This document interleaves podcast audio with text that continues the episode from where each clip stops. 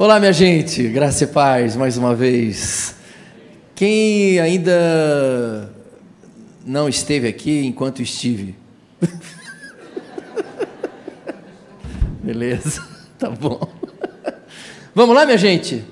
Ai, vocês me colocam em cada uma que eu vou te dizer. John, me presta o seu celular, porque eu, pô, eu tô velho, eu não lembro a letra. Vamos ver aqui. Obrigado, John. Vamos lá. Vamos ver se eu lembro, hein? Vocês, só, só vocês, mano. Isso foi, foi o pessoal que ficou pedindo, né? Tá bom, é. Uh, tá bom. Vamos ficar em pé, gente? Vocês podem cantar com a gente? Uh, os mais. Uh, por favor, não se assustem com essa música, pelo amor de Deus, tá? Uh, essa música é para jovem. é jovem.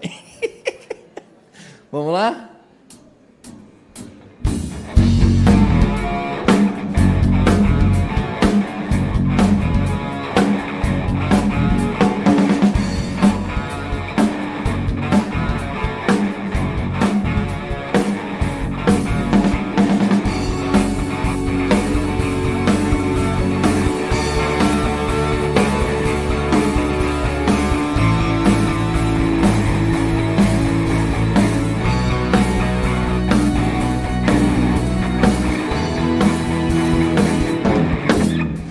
razão de tanta morte, tanta desordem, desigualdade e solidão.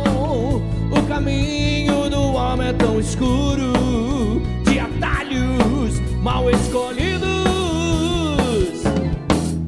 A razão do seu vazio, do seu sentido de existir e persistir, de tapar o erro de não crer de que você precisa de Deus. Cante comigo.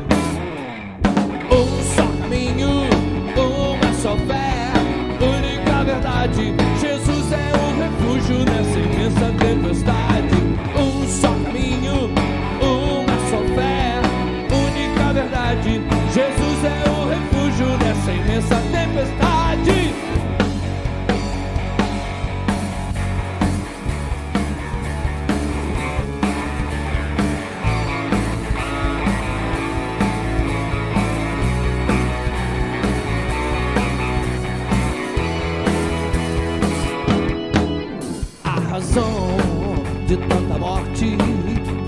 desordem, desigualdade e solidão. O caminho do homem é tão escuro, de atalhos mal escolhidos. A razão do seu vazio, do seu sentido de existir e persistir, de tapar o erro de não crer.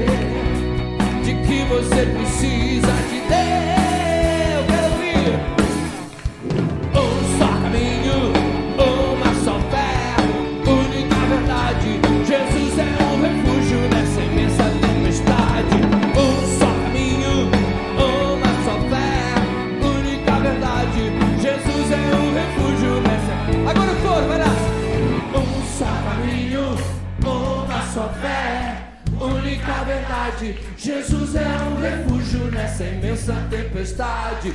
Um só caminho, uma só fé, única verdade. Jesus é um refúgio nessa imensa tempestade.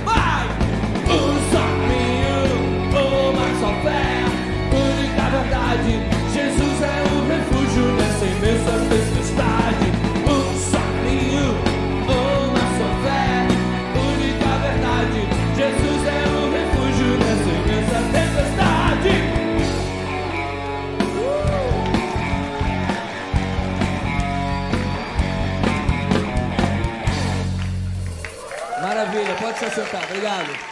John, obrigado.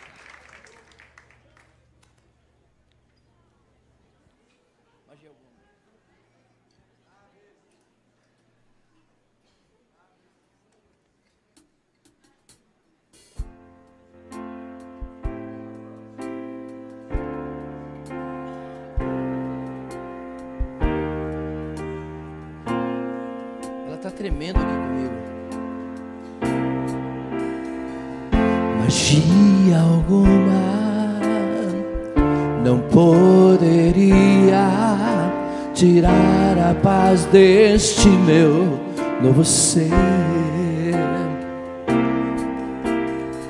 Soltar ao vento a minha voz que encontra o doce nome do Senhor.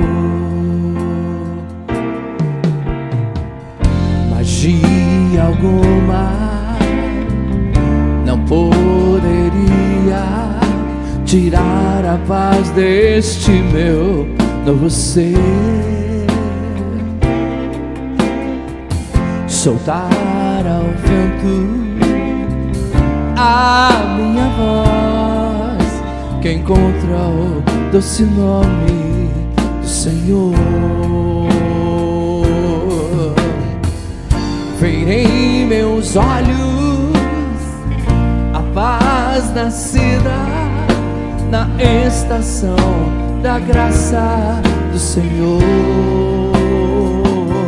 Está vivo o tempo do amor, magia alguma não poderia tirar a paz deste meu novo ser. soltar ao vento a minha voz. Que encontra o doce nome do Senhor. Verem meus olhos, verem meus olhos. A paz nascida na estação da graça do Senhor. Está vivo o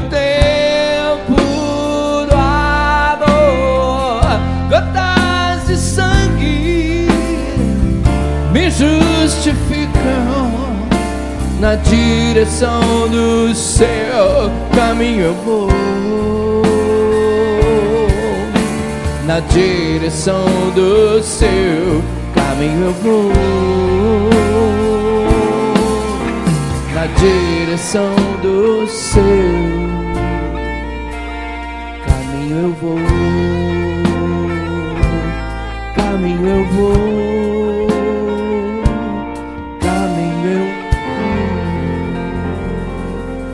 Amém. Obrigado, minha gente. Obrigado. Obrigado, meninos e meninas. Uhul. Mandaram bem pra caramba. Obrigado. Eu que estraguei tudo, mas tudo bem.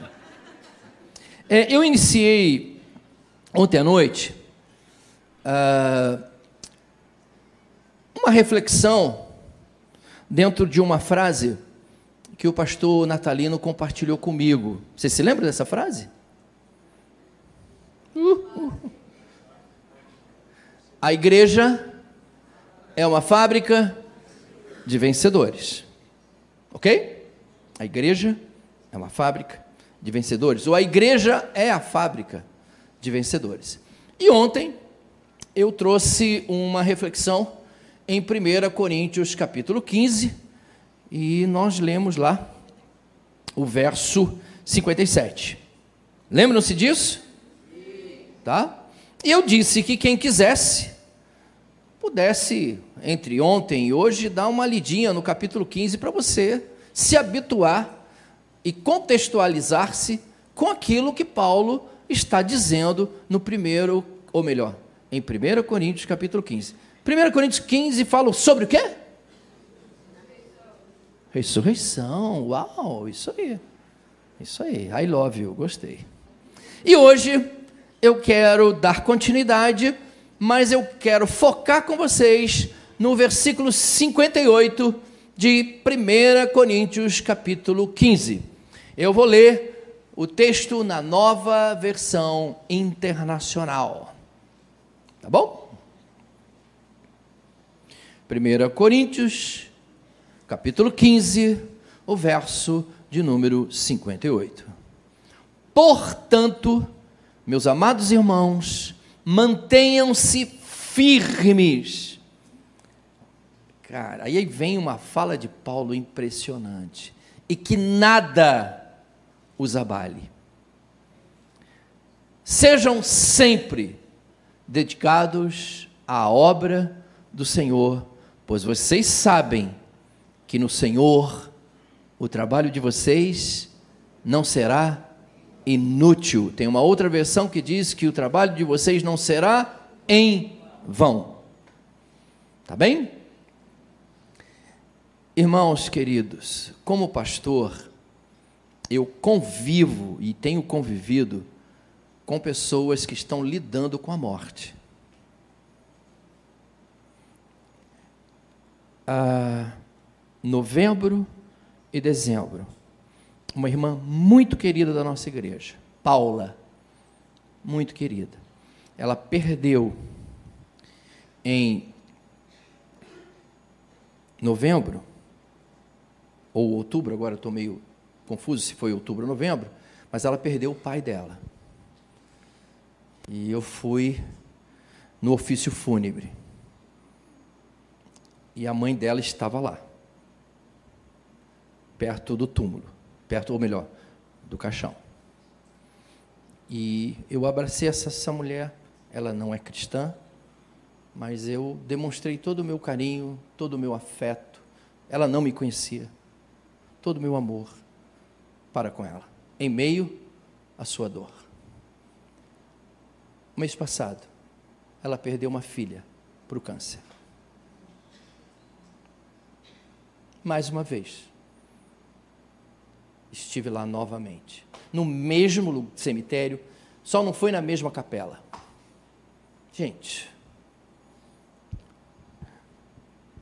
é importante que os filhos enterrem seus pais, não que os pais né, enterrem seus filhos. E, e a partir de então, ou melhor, após o falecimento do marido, essa senhora começou a estar conosco. E ela tem estado todos os domingos. E, e ela tem um, um afeto, um carinho, porque ela foi amada, ela foi abraçada. E agora então, em meio a tanta dor, a gente tem demonstrado todo o nosso carinho para com ela. Então, eu tenho também visitado pessoas que elas sabem que está chegando o fim da sua jornada nessa vida. E não é fácil lidar com isso, não, gente. Eu quero dizer para vocês que, dentro do que eu estou aqui só introduzindo, basicamente, no mundo que nós vivemos, eu traço aqui três tipos de pessoas diante do que eu estou falando em relação a lidar com a morte, a lidar com a vida eu, eu traço três tipos de pessoas. A primeira, ou o primeiro tipo de pessoas, são aqueles que chegam ao fim da vida e perdem todo o sentido da vida. São pessoas que ficam deprimidas, elas sabem que estão chegando ao fim da vida e elas se perguntam: isso é tudo que existe? Isso é tudo que existe. Por quê? Porque na concepção delas, elas acreditam que a morte é o fim. A morte para elas é o fim. Porque na concepção delas, quando elas morrerem, acabou. Não existe mais nada. E essas pessoas, elas estão terrivelmente decepcionadas com a vida, com o existir. São pessoas que olham para a vida e elas percebem que a vida é apenas uma esteira que não leva a lugar nenhum. Na concepção delas, a vida é isso. Na concepção delas, a vida não faz sentido. Então, esse é o primeiro tipo de pessoa que eu encontro, que eu converso, que eu percebo. Mas existe um segundo tipo de pessoas é, que, quando elas têm que lidar com a morte, elas têm algumas atitudes. Ou melhor, sabe como é que elas agem? E, e esse segundo grupo é o que eu mais encontro. Eu chamo de um grupo hedonista. Eu, eu digo para vocês que é aquele grupo que segue o que diz um, um grande filósofo brasileiro chamado Zeca Pagodinho: deixa a vida me levar. São aquelas pessoas que querem comer, beber e divertir-se. A vida é isso. E nós estamos no, nos dias que muita gente acha que a vida é isso aí. Que a vida é isso aqui, que a vida é esse, esse, esse ambiente e esse espírito de carnaval. Para muitas pessoas é isso. Então eu vou comer, eu vou me divertir, eu vou isso, vou beber, eu vou. Pum, pum. São pessoas que se entregam plenamente. E no final da vida, elas estão muito preocupadas se vão morrer. O negócio é curtir a vida, né? Até porque essas pessoas elas vão resistir à morte até o fim. Por quê? Porque elas querem isso aí. Mergulharem no prazer, elas estão em busca do prazer o tempo todo. Porque essas pessoas, no fundo, elas acreditam que a vida não tem sentido. Muito semelhante ao primeiro grupo. Que a vida também não tem sentido. O terceiro grupo é um grupo que enxerga tudo que eu estou falando a vocês de uma forma diferente são aquelas pessoas que acreditam que existe uma vida além do túmulo, que sou eu. Eu acredito nesse negócio. Eu não sei como é, mas eu acredito. E olha que eu já li tudo que você possa imaginar sobre essa questão da vida eterna, sobre céus. Eu tô, eu, gente, eu estou há há cinco, seis anos estudando teologia da mais pura teologia. Então, essas questões todas, elas perpassam para quem está mergulhando em temas que são temas filosóficos, existenciais, né? Então, eu sou daquelas pessoas que acreditam que a, a minha vida tem um propósito e que existe um propósito maior na vida. Eu acredito nisso. Eu sou o tipo de pessoa que acredita que há ou o que a vida ela está cheia de significados. Eu acredito nisso. Eu diria que pessoas que acreditam assim, elas são chamadas de cristãs. Porque um cristão, ele acredita que esta vida aqui, eu diria que é apenas a página de rosto da verdadeira história da vida. É só uma página de rosto. Existe uma outra possibilidade que as Escrituras deixam claro para a gente, tá?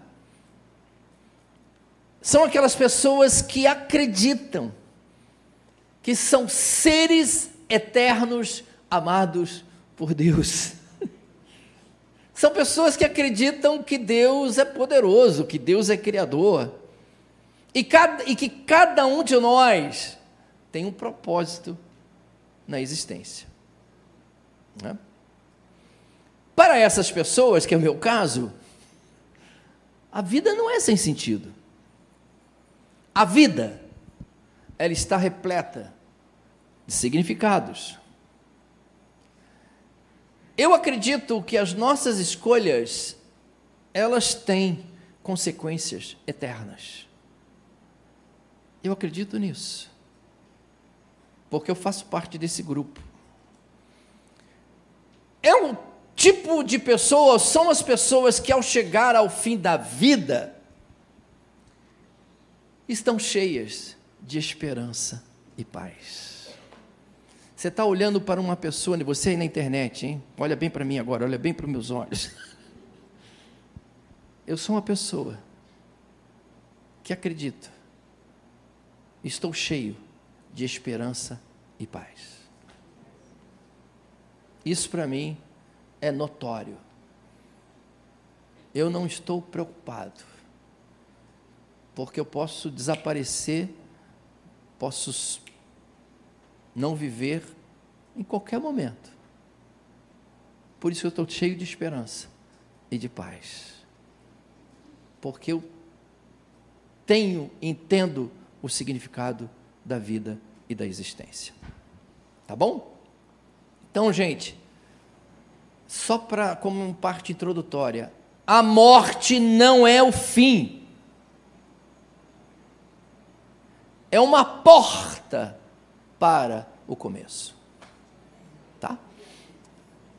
O texto que nós acabamos de ler, o versículo 58 aqui de 1 Coríntios 15, mantenham-se firmes e que nada os abale, que a morte não te abale. Eu estava falando isso para o pastor Luizão aqui falando para o meu irmão, sentadinho do lado dele. Eu disse, Luizão, tem coisas hoje, cara, que não me abalam. Não me abalam. O texto está dizendo: sejam sempre dedicados à obra do Senhor, pois vocês sabem que no Senhor o trabalho de vocês não será inútil. Então, diante do que Paulo está dizendo, eu quero extrair aqui algumas, alguns ensinos, alguns princípios que, ao ler o texto, e dentro do tema que eu estou trazendo aqui para a reflexão de vocês, que a igreja é uma fábrica de vencedores, a, o, primeiro, o primeiro ponto que eu trago aqui para a nossa reflexão, eu chamaria de a realidade da falta de sentido. Eu e você vivemos num mundo cheio, repleto de distrações, de incerteza e de prazeres que são prazeres passageiros. E muitas vezes é fácil nós sucumbirmos a sentimentos de falta de sentido. Nós podemos questionar o propósito por exemplo, dos nossos esforços. E a gente pode se perguntar se muitas vezes aquilo que nós fazemos realmente importa. Será que aquilo que você faz realmente importa? No grande esquema das coisas, importa. Faz sentido. As Escrituras, elas nos asseguram que em Cristo Jesus nós temos uma base extremamente sólida e um propósito que transcende o temporário. As Escrituras, elas nos falam, elas nos sinalizam isso. Então, o texto que eu acabei de ler para vocês, deixa claro que caminhar com Jesus faz sentido. E uma igreja que fabrica, que forma vencedores, é uma igreja que transmite a mensagem de que em Cristo a vida tem sentido. Não há falta de sentido, mas há sentido através de Cristo Jesus. Um segundo ponto que eu vejo aqui nesse texto é que nós temos que permanecer firmes em Cristo, Paulo, ele de uma certa forma ademoesta aqueles irmãos e irmãs, e ele está dizendo para que eles permaneçam firmes. Paulo está dizendo àqueles irmãos e irmãs para que eles estejam enraizados na verdade, que eles estejam enraizados na, na, naquilo que é inabalável, que é a proposta do Evangelho. É isso que Paulo está dizendo àqueles irmãos. Está dizendo a eles que, apesar das areias movediças, que muitas vezes nós temos que lidar com elas, as areias movediças da vida, nós podemos sim encontrar estabilidade, segurança no relacionamento, como eu disse hoje pela manhã, no relacionamento que nós temos com o Senhor Jesus. Então, quando nós nos ancoramos no Senhor Jesus, nós ficamos menos suscetíveis aos ventos da dúvida. Quando você está mais firme em Cristo, você tem mais facilidade de lidar com as dúvidas. Quando você está ancorado em Jesus, você lida com mais facilidade com o desespero que tenta ou que te ameaça te dominar. É isso que Paulo está dizendo. Permaneçam firmes em Cristo. Que isso é que vai ajudar você a lidar com as intempéries, a lidar, como eu falei aqui, com tudo aquilo que tenta tirar você do eixo, do norte, daquilo que o Senhor tem para a sua vida. Um terceiro ponto, e isso aqui acho que tem tudo a ver com essa questão da igreja que fabrica vencedores. Paulo diz aqui que nós temos que nos entregar totalmente à obra do Senhor. O antídoto, gente, para a falta de sentido existencial é encontrada ou é encontrado na devoção, na devocionalidade que você tem com o Senhor Jesus. Você quer, você quer se livrar da, falsa, da falta de sentido existencial, se envolva com a obra do Senhor. Você vai ver que todas essas questões, todo esse embrulho, tudo isso aí que bagunça a nossa cabeça, no sentido existencial, no sentido filosófico da vida, você vai encontrar respostas se dedicando ou se entregando à obra do Senhor. Isso que eu estou dizendo a vocês não abrange é, somente uh, um ministério formal, mas também atos diários de amor, de serviço e de obediência. Eu tenho dito lá para os irmãos que caminham comigo, e isso já virou um, um mantra, isso já virou um slogan e quase todos falam a mesma coisa, que no seu dia a dia você possa ter gestos abençoadores. Todos os dias. Que gestos abençoadores são esses? Cara, eu poderia enumerar aqui. Vamos começar lá, vamos começar nas nossas casas com gestos abençoadores. Faça aquilo que ninguém está vendo. Faça o que ninguém está vendo. Vocês almoçaram no almoço de domingo? Ficou aquela louça toda? Vai lá e lave. Sem ninguém falar. Sem, sem a tua mulher ter te mandar. A minha mulher adora me mandar.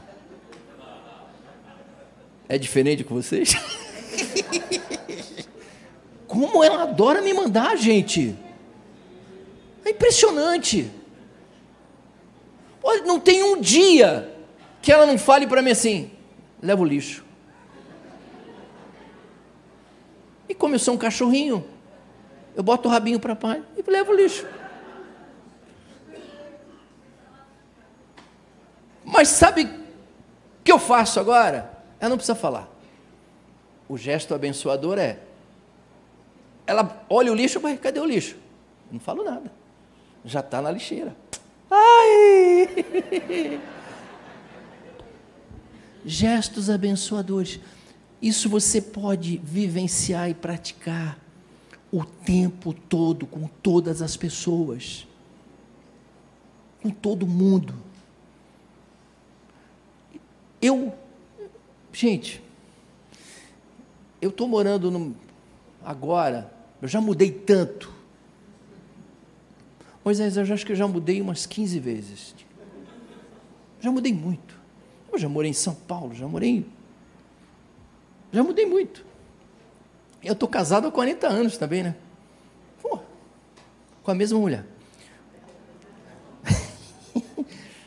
então, gente, é, essa questão de, de mudar, essa questão, cara, isso vai, vai me ensinando.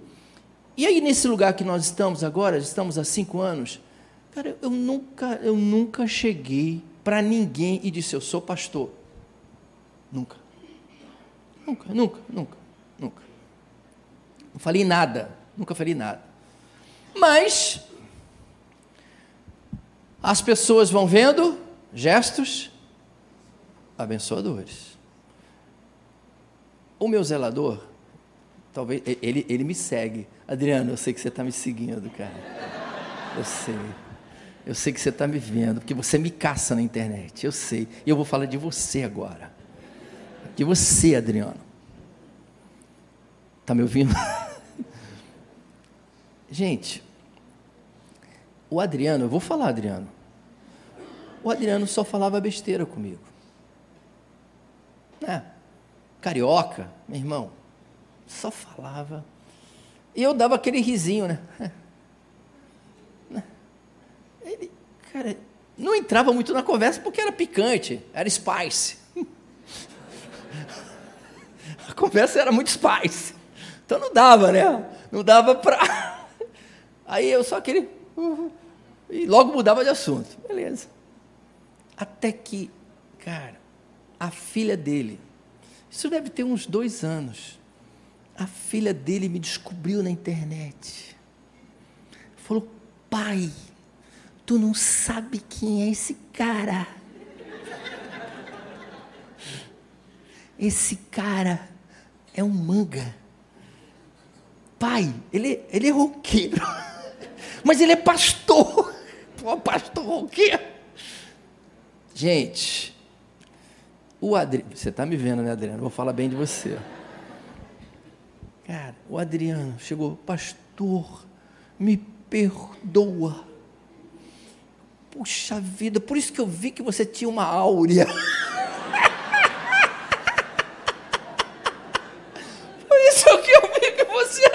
me perdoa as besteiras que eu te falei. Me perdoa. Falei, pô, Adriano, pô, Adriano, pega leve, meu irmão, tudo bem. Hoje, hoje, Adriano, é assim, cara. Se eu viajo, falo, eu não preciso falar. Ele, já, ele sabe que eu vou viajar eu e minha esposa. Ele fala, eu vou cuidar, eu tenho uma cachorrinha, Kiara. Ele fala, deixa que eu cuido da Kiara. Eu vou levar a Kiara para passear. Falei, pô, beleza, Adriano. Valeu, irmão. Beleza gestos abençoadores. Vivencie isso todos os dias. Você pode pensar em inúmeras coisas que você pode fazer com seus vizinhos, com a sua família, com, no seu ambiente de trabalho, na sua escola, com os, as pessoas, sabe? Sabe aquelas pessoas chatas? Abrace-as.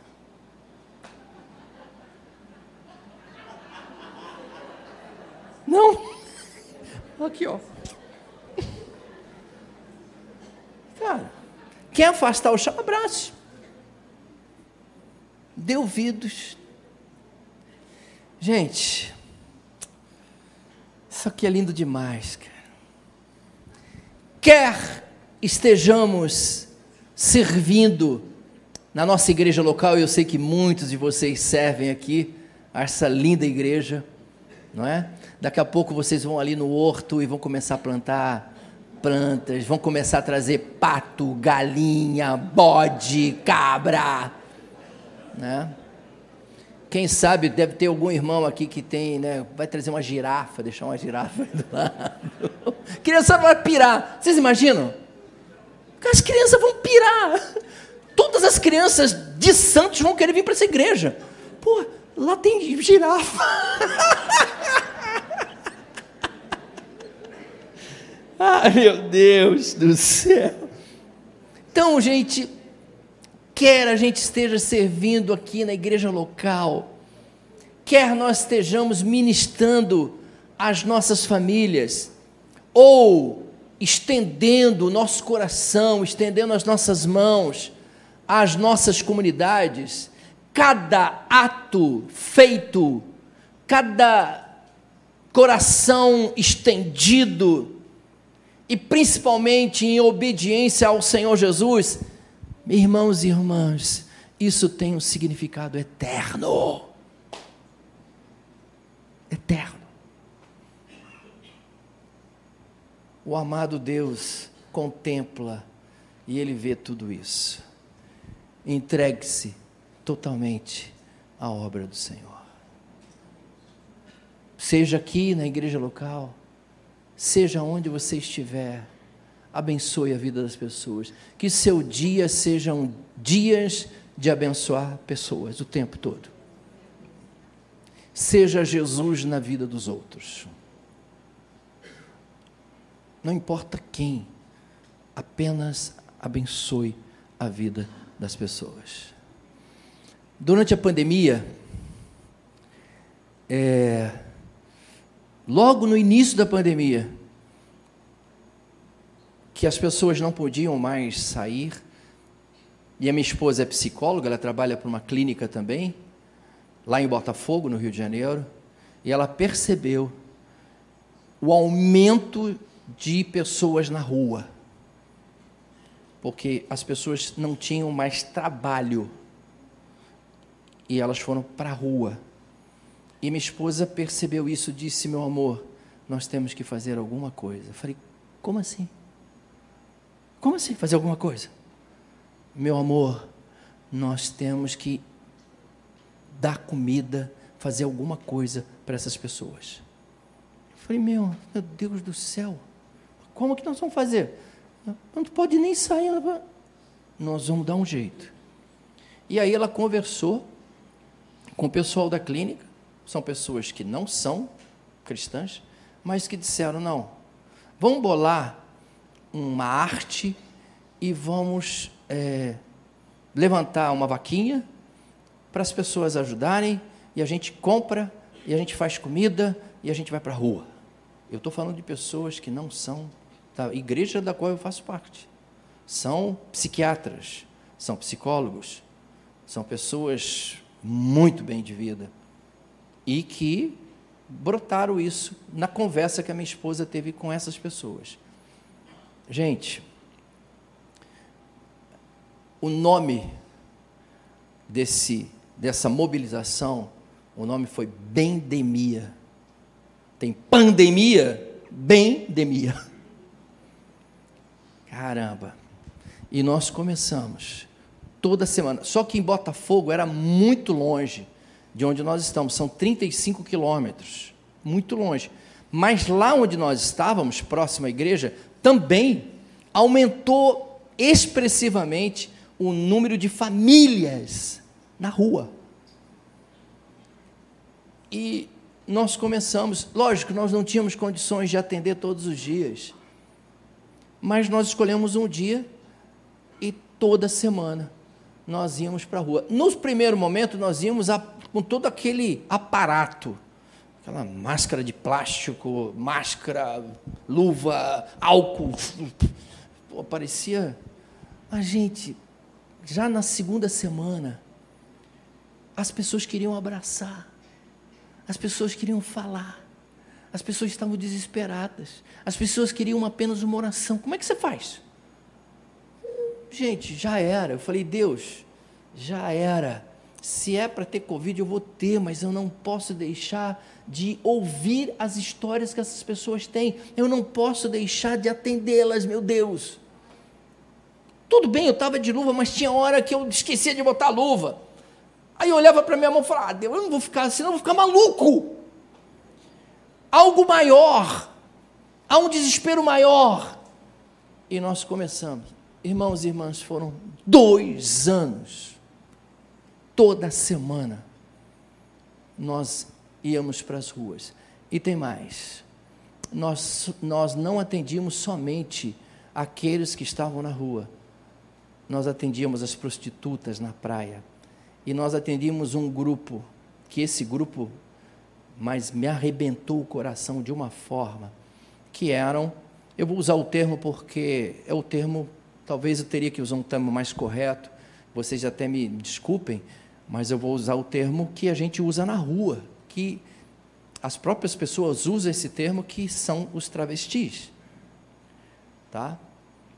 E esse grupo, quando nós chegávamos para dar comida, eles rejeitavam, diziam não. E eu disse: Mas por que você não quer uma quentinha? Porque já nos deram comida, com, comida envenenada. Eles passaram mal comendo, comida estragada. Eu disse, muitas vezes, eu, principalmente minha esposa, que é um amor de pessoa, dizia: Você quer que eu coma aqui com você? Eu como com você, para você ver que a gente fez com todo carinho essa comida e você pode comer. E elas começaram a comer. Pensa, pensa no que é isso. A obra do Senhor não é em vão, não é inútil. Esse negócio tem proporções eternas. Proporções eternas. E por último, ou melhor, tem mais dois pontos aqui. Poxa, esse texto, você vê um versículo. Cara, quanta coisa maravilhosa. Uma outra percepção que Paulo nos fala aqui, que eu chamo de garantia de fecundidade. Paulo está nos assegurando que o nosso trabalho, ele não é em vão. Mesmo quando nós não vemos resultados imediatos ou tangíveis. Deus está trabalhando, Deus está produzindo frutos no tempo dele e de acordo com os propósitos dele. Então, querido, o resultado vai surgir depois de quantos anos? pastor Natalino. Nós estávamos conversando, é, foi dois anos depois? Dois anos depois que vocês começaram? Começou. Mas aí você olha e falou, mas espera lá, meu, vai ter resultado isso aqui? Vai ter resultado? Tanto eu como o pastor Natalino, as viagens que nós fazemos, a gente encontra irmãos e irmãs que dizem, eu fui alcançado numa mensagem que você falou. Aquilo que você falou mudou a minha vida, transformou a minha vida. Só que você não vê. Gente, eu já tive nos lugares mais inóspitos que você não encontra pessoas que você jamais imaginaria. Você está andando numa rua, numa cidade do interior da África. Alguém te para fala: Você é um manga? Sou. Eu entreguei minha vida a Jesus numa palavra que você trouxe num show lá em São Paulo. Oh, meu irmão. Eu estava no fim do mundo. Cara, você fala, isso existe, cara, isso é real. Viva o Evangelho. É isso que o apóstolo Paulo está aqui dizendo, dessa garantia de fecundidade. O nosso papel, o papel de cada um de nós, é nós nos mantermos fiéis, confiarmos na sabedoria do nosso amado Deus sabendo, tendo a certeza que Ele fará a colheita no devido tempo. Apenas wait, espere. Espere. Gente, eu estou indo para uma nova jornada.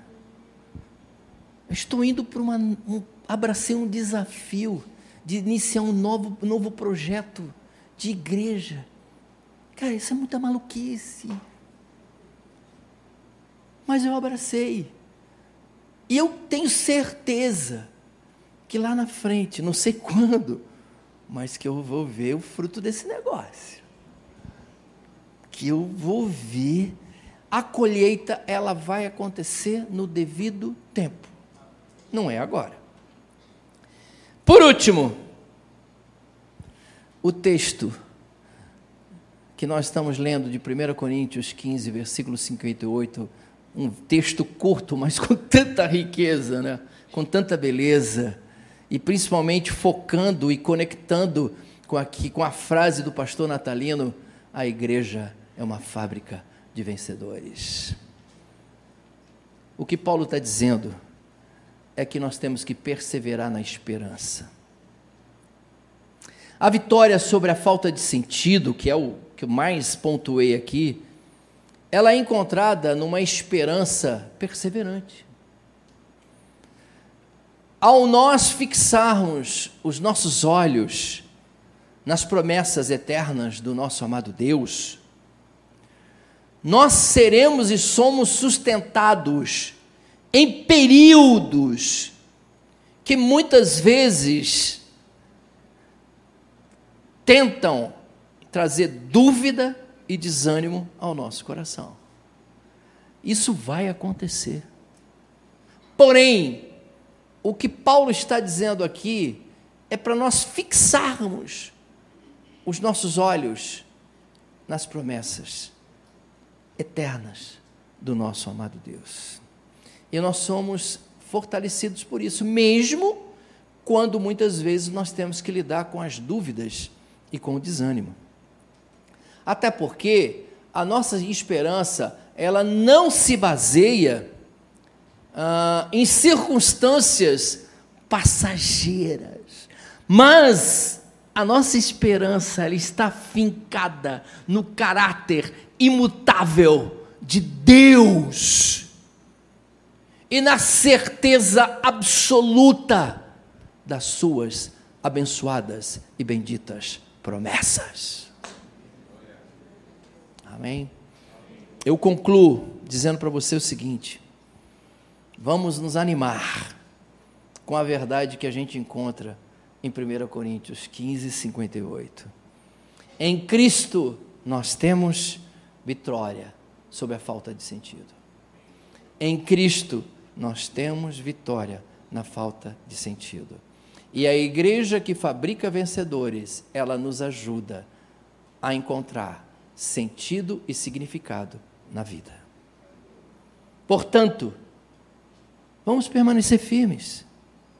Vamos nos entregar totalmente à obra do Senhor. E vamos perseverar na esperança, sabendo que o nosso trabalho nele não é em vão. Que eu e você, que nós possamos ser administradores fiéis do tempo, dos talentos e das oportunidades que nos são confiadas, que nos foram confiadas e que nós possamos, eu e você, essa igreja, nós possamos brilhar no mundo escuro e cansado e que aguarda pela nossa luz, que nós possamos brilhar como igreja, como seguidores e seguidoras que nós somos do Senhor Jesus. Deus abençoe a vida de vocês. Obrigado.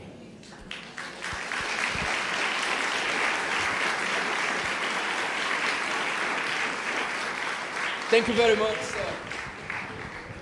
Glória a Deus.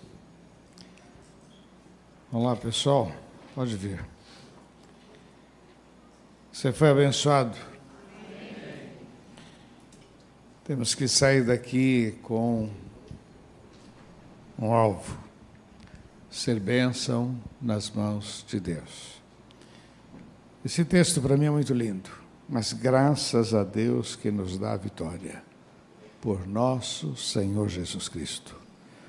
Portanto, meus amados irmãos, sede firmes, constantes, sempre abundantes na obra do Senhor, sabendo que a vossa obra, o vosso trabalho, não é vão no Senhor. Amém? Ninguém perde por esperar em Deus, não faça negócios com Deus, simplesmente sirva ao Senhor.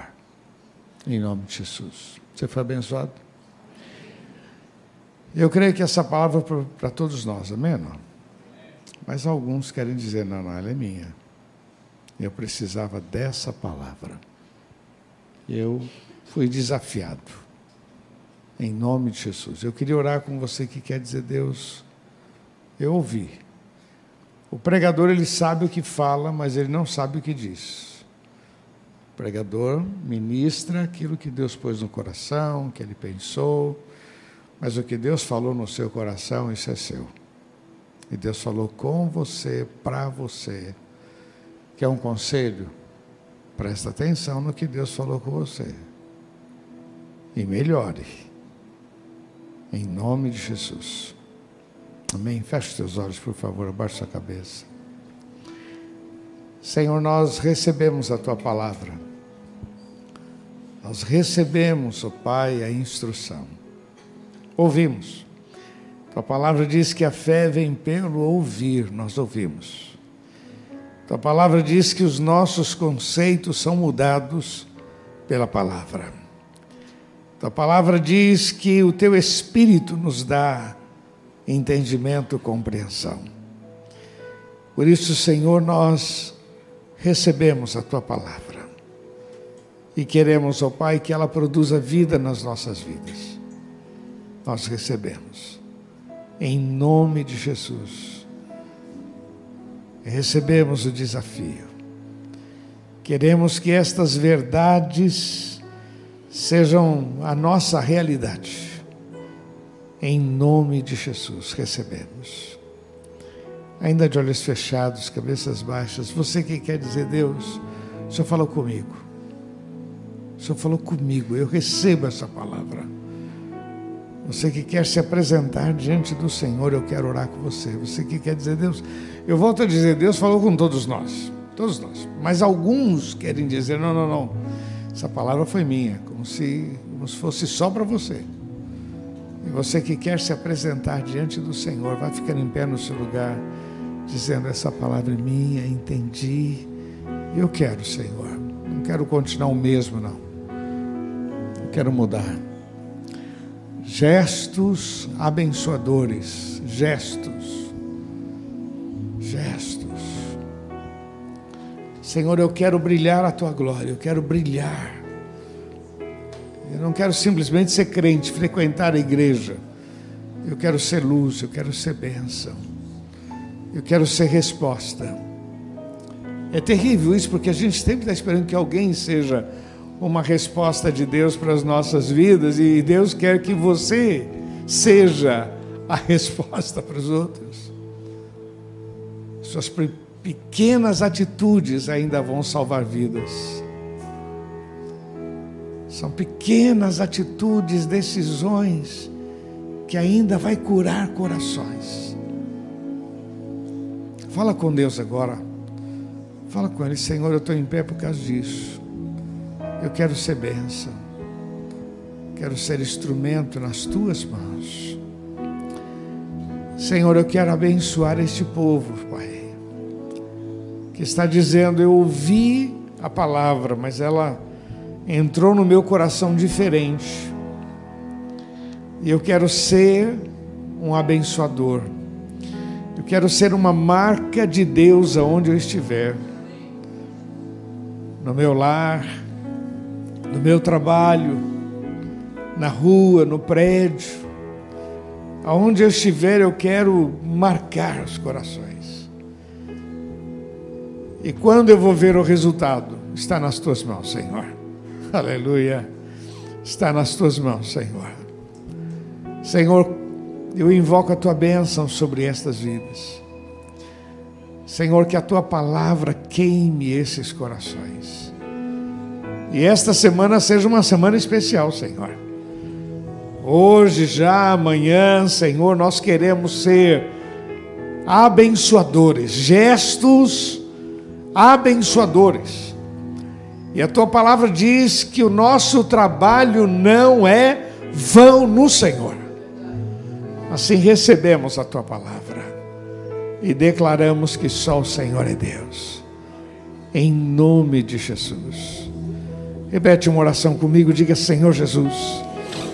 Bem forte, Senhor Jesus. Eu creio na tua palavra. Eu creio no homem de Deus. Eu creio que a tua palavra produz vida na minha vida. Eu quero ser abençoador. Eu quero ser luz, sal. Eu quero ser para a glória do teu nome. A minha família será abençoada pela minha vida. Os meus amigos serão abençoados pela minha vida. Eu quero ser bênção nas tuas mãos, em nome de Jesus. Vamos aplaudir nosso Deus, vamos. Oh Deus, nós aplaudimos o teu nome, Senhor. Aplauda ao Senhor, louve ao Senhor em nome de Jesus.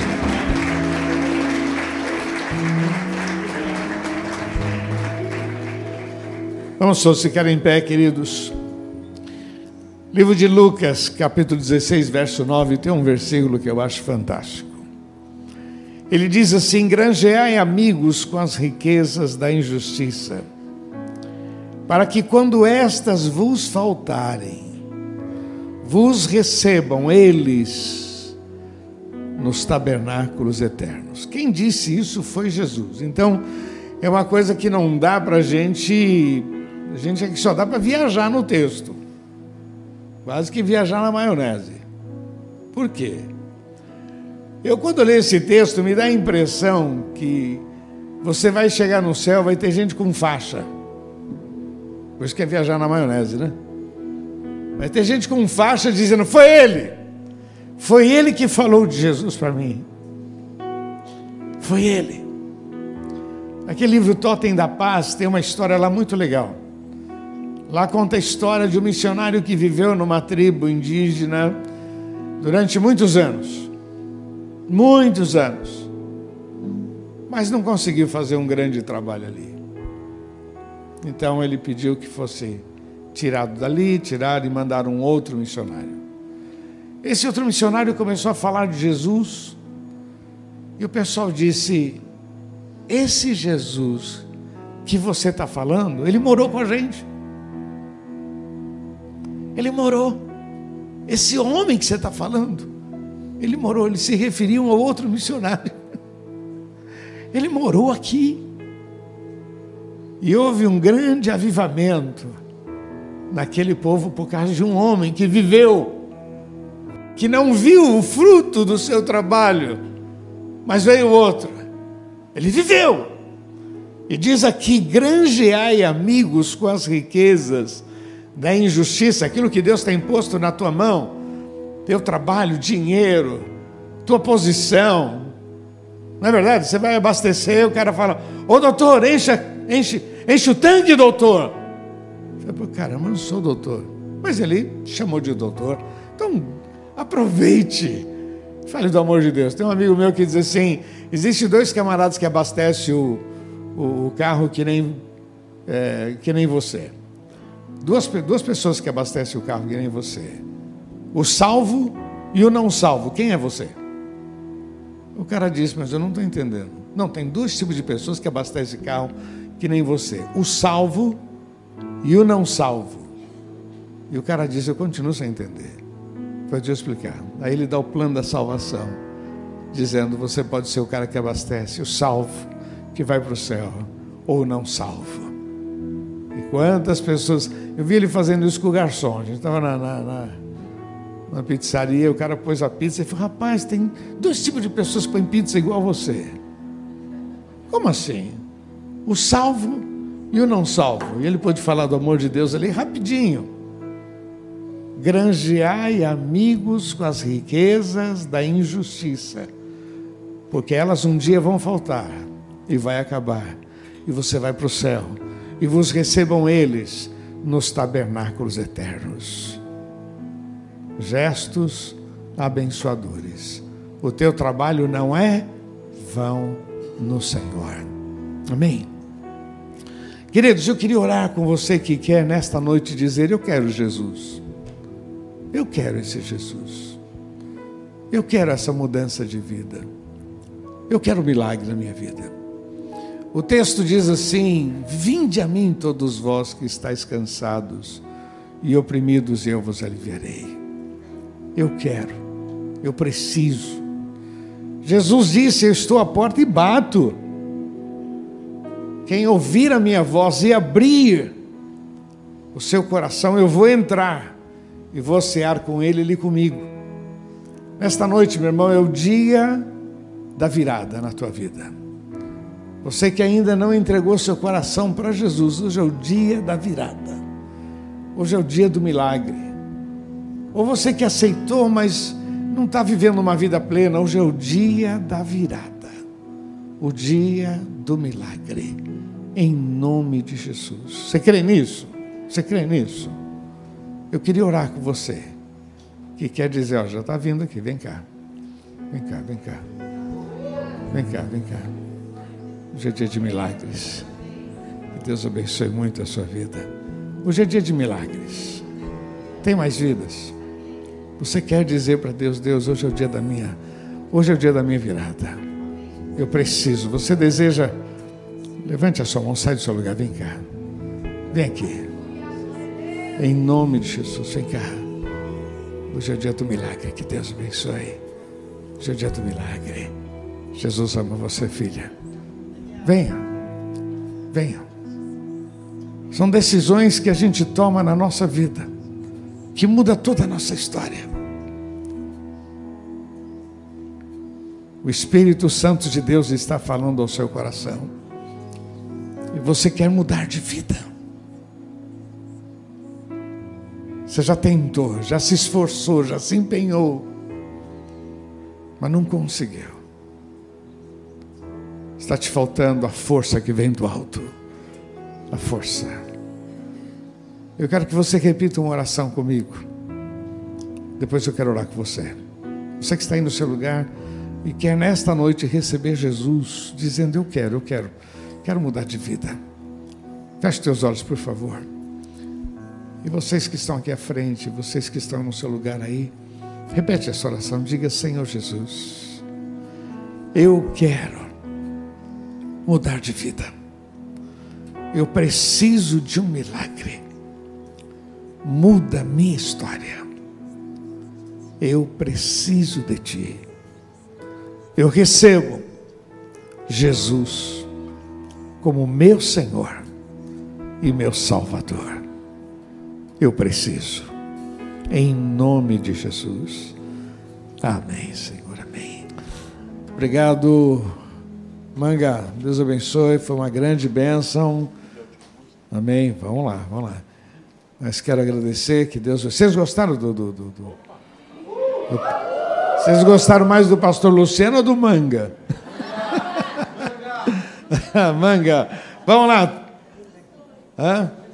Eu acho que não. Você quer cantar? Não, não quer cantar. Ah, agora tá frito, meu. Canta aqui. É último, é saideira, meu. Tá aqui, ó. Tu quer cantar? Espelhos mágicos?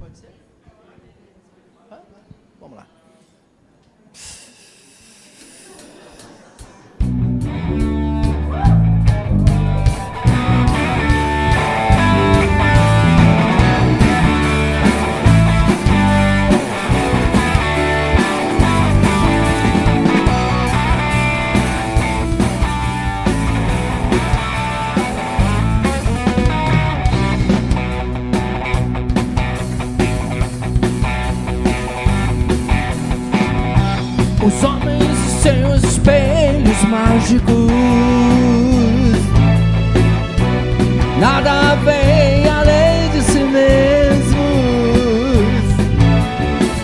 Se esqueceram daquele que um dia esteve entre nós e que veio cumprir, segundo já estava escrito.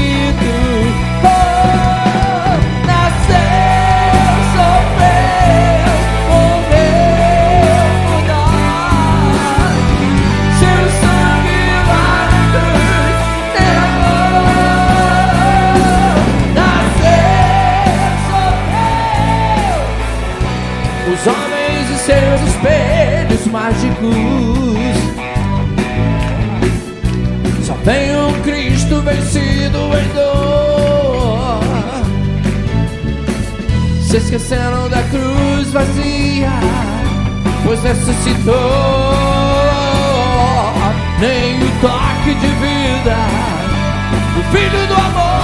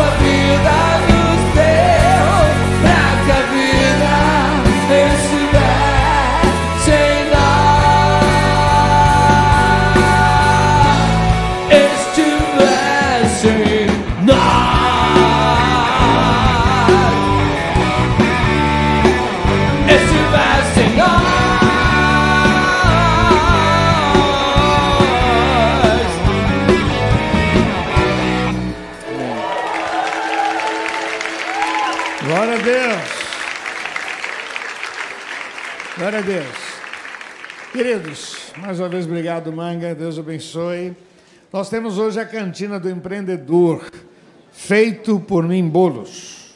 Tá ok? Tem pastel, bolo, tem... nada engorda. É só comer pouco. e fazer muito exercício amanhã, vai. Que Deus abençoe em nome de Jesus. Vamos dar glória a Jesus bem gostoso? Dá uma passadinha lá, cantina é para você ter comunhão, tá junto. Que Deus abençoe. Vamos lá, respira fundo. Meu irmão, daqueles que Jesus merece, tá bom? Esse glória a Jesus, tem vergonha, fecha os olhos, assim você grita à vontade, tá bom? Mas daqueles que Jesus merece. Vamos lá, vai. Um, dois, três. Glória a Jesus!